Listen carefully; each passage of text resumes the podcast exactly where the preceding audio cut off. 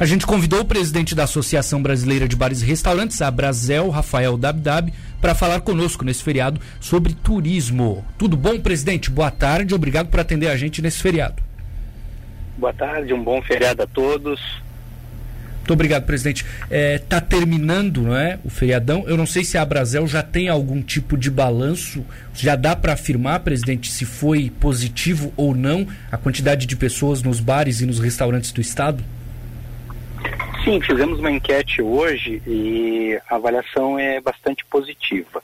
Embora o tempo chuvoso, embora uh, em média os restaurantes tiveram uma redução de 50% na capacidade de, atendimento em função aí das medidas restritivas, o movimento foi bom na grande maioria aí dos, dos pesquisados eh, e o mais importante, né, com muita responsabilidade em relação aos protocolos e com muita segurança, né? Que essa é uma preocupação de todos, né?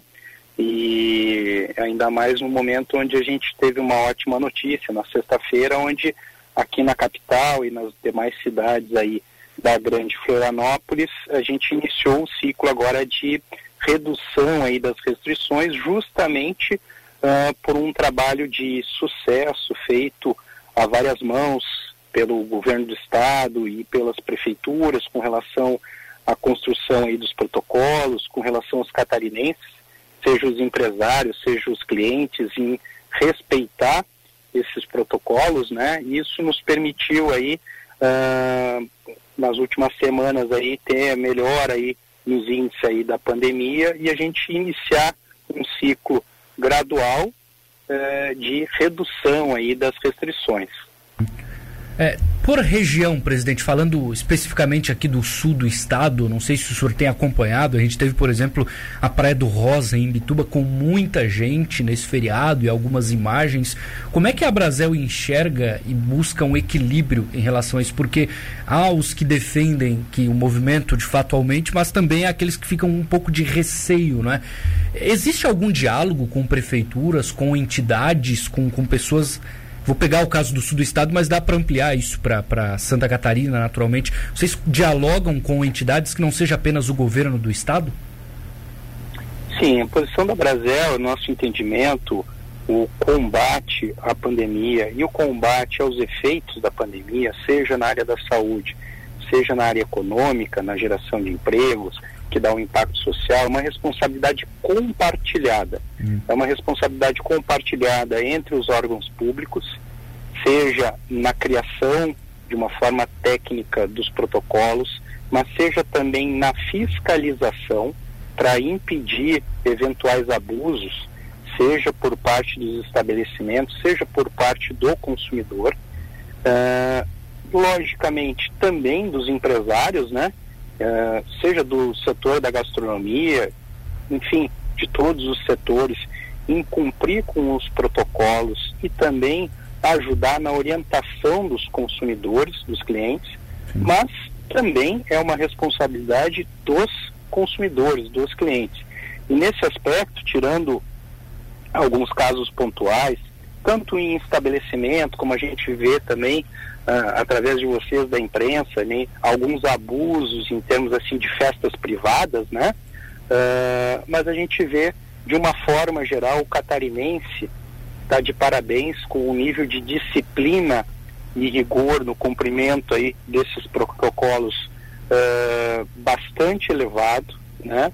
Que permitiu aí que o nosso estado aí tivesse números significativamente inferiores a outros estados uhum. e tudo indica aí que a gente começa agora uma caminhada aí que a gente sabe que vai ser longa e tem que ser responsável de retorno à normalidade. Mas é fundamental esse entendimento que se trata de uma responsabilidade compartilhada e que todos nós eh, somos responsáveis por isso. Presidente, é, hoje tem algumas diferenciações, mas, por exemplo, a maior parte de bar e restaurante está abrindo até 10 da noite, encerrando às 11, alguns até 11, encerrando meia-noite, por exemplo. É, na opinião do senhor, já dá para ampliar esse horário ou como está, por enquanto, está bom, presidente?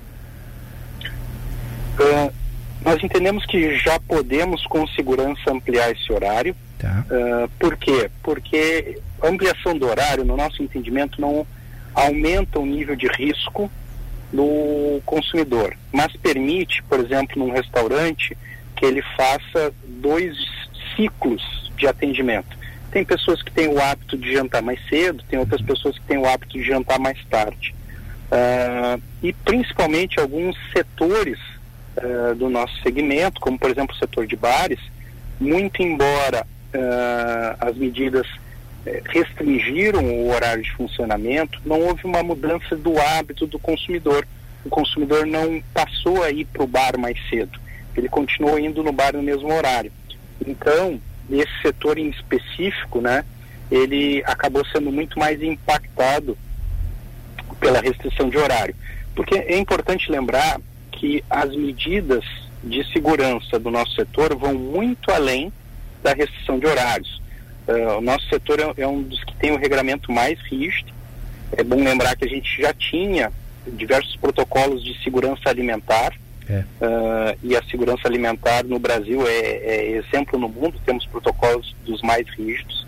E o nosso protocolo para a pandemia, ele vai desde o recebimento de mercadorias, uh, do, do ambiente de trabalho dos funcionários, uh, passando pela manipulação dos alimentos, para servir os alimentos, o ambiente de atendimento dos clientes e a restrição de capacidade instalada, na medida onde essa daí é uma, é, é uma determinação estadual e impactou aí uma ordem de redução de 50% da capacidade instalada para permitir o distanciamento entre as pessoas.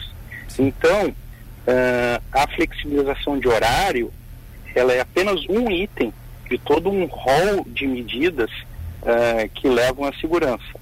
Então, nós entendemos sim que a gente tem condições com segurança e precisamos uh, de uma ampliação de horário ainda, né? Nós esperávamos que essa ampliação de horário fosse de duas horas e não como aconteceu de uma, nesse primeiro ciclo, né? Tá. E no nosso entendimento, a cada reclassificação do nível de risco, né, a gente pode avançar aí em duas horas.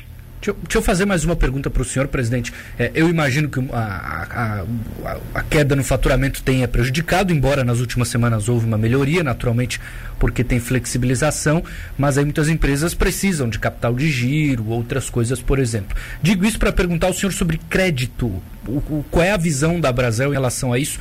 É, esse recurso para quem precisa está chegando para o empresário ou ainda tem dificuldade, presidente?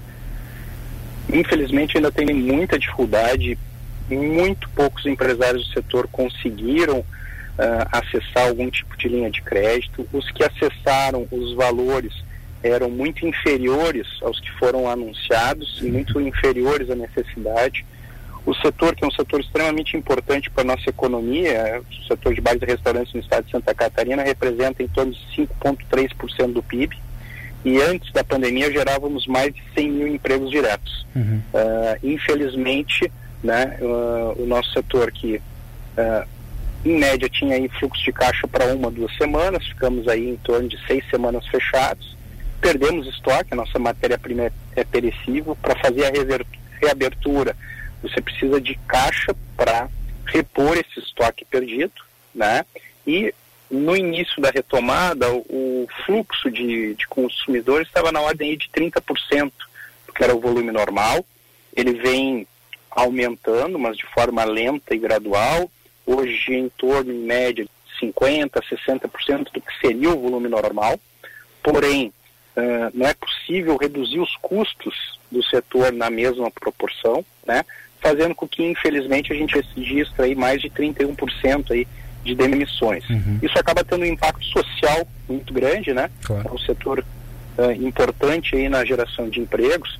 Então, uh, essas medidas que são medidas de extensão de horário, que não aumentam o risco da pandemia, por outro lado, trazem um benefício extremamente importante, não só para os empresários, mas principalmente para o catarinense, na medida onde vai possibilitar, num primeiro momento, estancar esse processo aí uh, crescente de demissões e num segundo momento a gente começar a recontratar funcionários aí e a gente construir aí uma retomada da economia do Estado, que no nosso setor a gente imagina aí que vai ser próximo aí de, de um ano para a gente conseguir recuperar aí a mesma condição que nós tínhamos antes da pandemia. Perfeito. É, flexibilizar, mas sempre com, com, protocolos rígidos, não é? Presidente Rafael Dabdab da Abrazel, muito obrigado por falar conosco aqui na Rádio Cidade e na Rádio Cidade em Dia, para todo o sul catarinense. Muito obrigado, presidente. Um abraço para o senhor. Muito obrigado, um abraço a todos.